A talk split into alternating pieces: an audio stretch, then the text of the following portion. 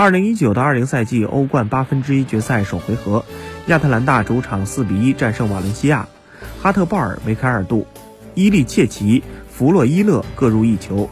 切里舍夫为瓦伦西亚扳回一分，亚特兰大取得队史欧冠淘汰赛首胜。这是两队首次在欧战相遇。瓦伦西亚此前十二次欧战客场对阵意大利球队，仅取得两次胜利，分别对阵热那亚和罗马，而其他十场三平七负。在本赛季欧冠中，亚特兰大是头号奇迹球队。在前三轮小组赛中，首次参加欧冠的亚特兰大遭遇三连败。